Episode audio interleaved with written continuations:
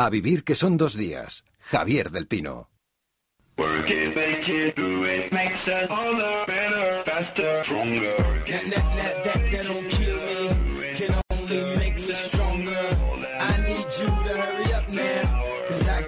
Acercamos a la recta final del programa. Vamos a hacerlo con ciencia. Otra vez, esta semana la NASA ha emitido un comunicado muy importante anunciando que la agencia dejará oficialmente de buscar vida en el espacio exterior porque, y aquí abro comillas, ahora les toca a ellos buscarnos a nosotros.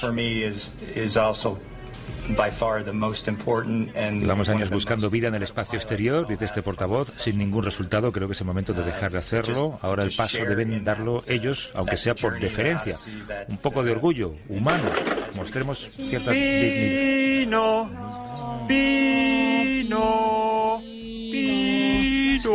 Era muy, muy- Bueno, si- siento, siento silenciar al director de, de la NASA, Pino, eh, aunque es verdad que lo que estaba diciendo era, era muy importante y yo estoy de acuerdo con él. ¿eh? O sea, antes de empezar a buscar eh, vida extraterrestre en la, fue, ahí fuera, que nos busquen ellos a nosotros. Sí, pero es que tenemos que dar un anuncio, que está Atención. ligeramente- me está dando miedo.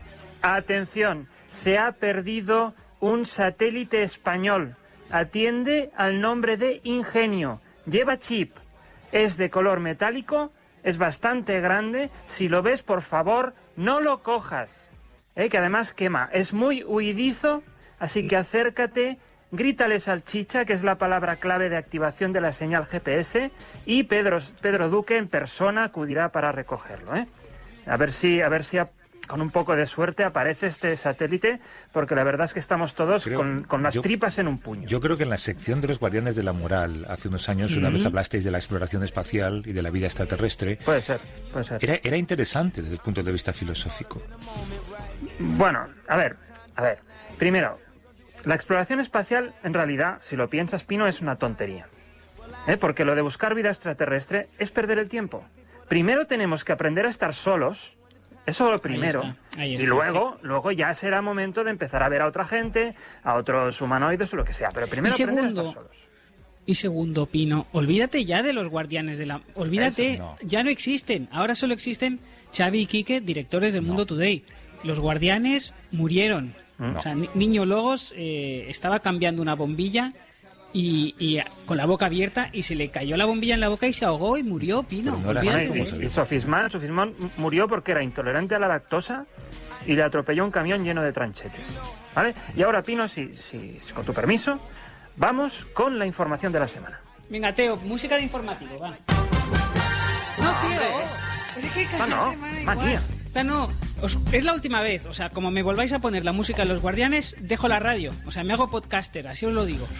No, no queda esa prueba.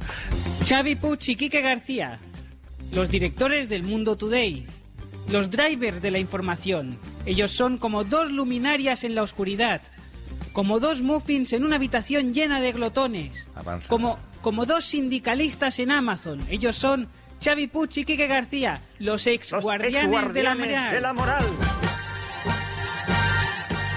Bueno, vamos con uno de los temas de la semana, sin duda alguna, las vacunas. Sí. ¿eh? Porque arrancamos con una vacuna, la de Pfizer, que tenía en principio un 90% de efectividad.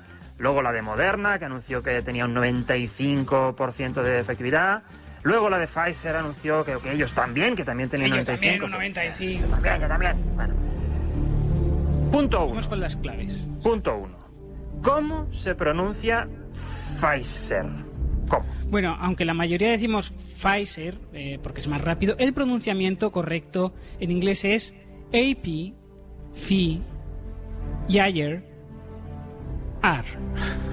O va como- AP, AP. Phi, Yayer, R.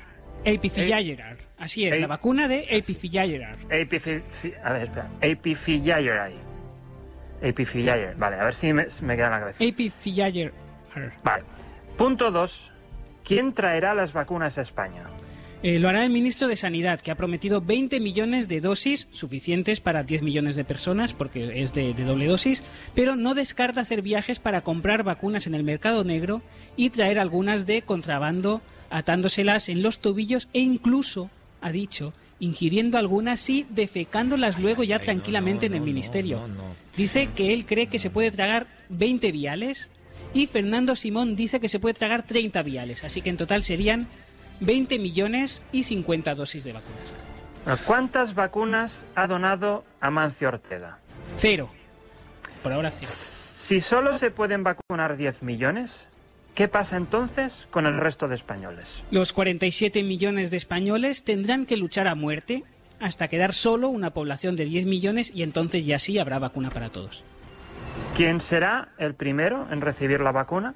Pues según, eh, según he leído en OK Diario, el primero en recibir la vacuna será el vicepandemias Coletas Rata. Así es lo que decían en OK diario. ¿Quiénes serán los últimos en recibir la vacuna?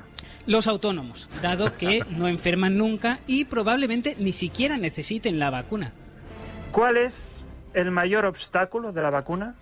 Eh, debe conservarse eh, la cadena de frío, este es el mayor obstáculo, según han señalado desde APFIR. Eh, debe conservarse la vacuna de frío a menos 80 grados centígrados, que es una temperatura que en España solo es alcanzada por los surtidores de Cruzcampo, por los pies de tu pareja o por el corazón de tu ex.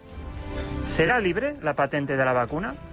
Eh, todos lo hemos visto. Hemos visto cómo ha subido la vacuna de Pfizer en, en la bolsa. Hemos visto cómo ha subido la bolsa de Epifiliaceae. Hemos visto eh, esos números subiendo en la bolsa. Lo hemos todos lo hemos visto. Pues ya está. Por supuesto, por supuesto que la patente no será gratuita. ¿Qué somos? ¿Somos comunistas? No somos. Pues no será gratuita porque no somos comunistas. ¿Qué efectos secundarios inesperados puede tener la vacuna? Pues posiblemente acrecentar la desigualdad entre los países que se la puedan permitir y los países que no se la puedan permitir. Ay, no, no, hombre, estaba todo más o menos simpático lo que habéis hecho. Estaba gracioso. Y ahora habéis incorporado esto, es un poco más feo, ¿no? Bueno, Pino, la sátira del mundo today es, es lo que es. No venimos aquí a hacer reír. Ya. Además, esto de las vacunas es un tema Estaba serio. quedando bien. Estaba quedando gracioso, Pino, pero Sí. eh, todos sabemos que va a haber ahí un problema. Eh, efectos secundarios, la desigualdad entre los países que se pueden permitir la vacuna y los que no.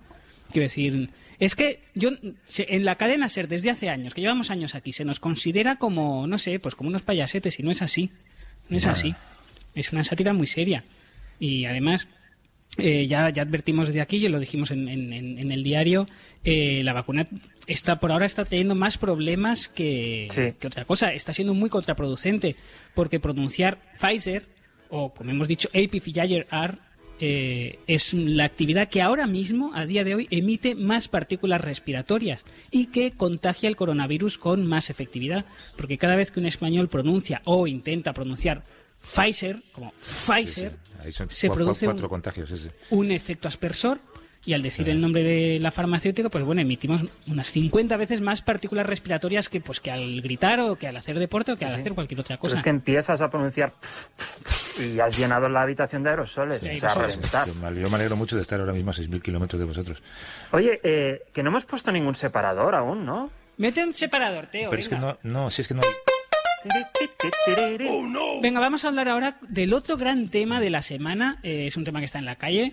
La verdad es que no, no, no hay. no- supongo que es la ley CELA, pero no es que no hay tiempo. No, No, no, no, es, algo no, mucho no, más es- navideño. es mucho más no- navideño. no es la ley CELA, está, no, es- Está, está en la calle. Es un Pues tema Queríamos hablar, Pino, del panetone. El panetone.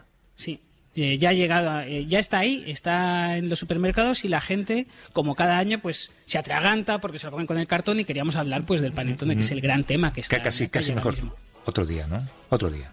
Sí, otro día. Es que es lo típico, ¿eh? No, no, se, lo, se he dicho a Xavi, le he dicho a Xavi, ¿qué te apuestas? Que nos podemos hablar de comida y nos cortan. no. Sí, Porque en la sí. cadena SER hablas de comida, no interesa, en el A Vivir no se habla de comida Teo, lle- nunca. llévatelos discretamente. Teo. Ya nos vamos nosotros.